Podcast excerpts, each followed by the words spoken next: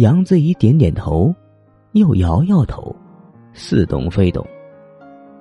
方墨这才开口：“吴先生的意思是指，半个世纪后，人类将拥有一项可以捕捉、解读光信息的光技术，而借助这个技术，吴先生被传送到了这里。”吴基想了想说：“准确的说，不是半个世纪。”是大约未来四十年后，官方向社会公布了这项技术。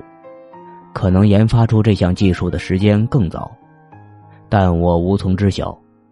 怎么，杨小姐有疑问？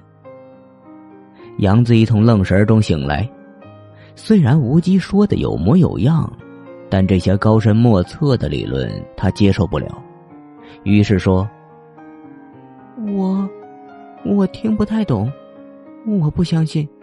不，即使我听懂了，我也不会相信半个世纪后人类能达到这样的科技水平。无极转向方墨，方医生的态度呢？我完全相信。方墨回答的很干脆。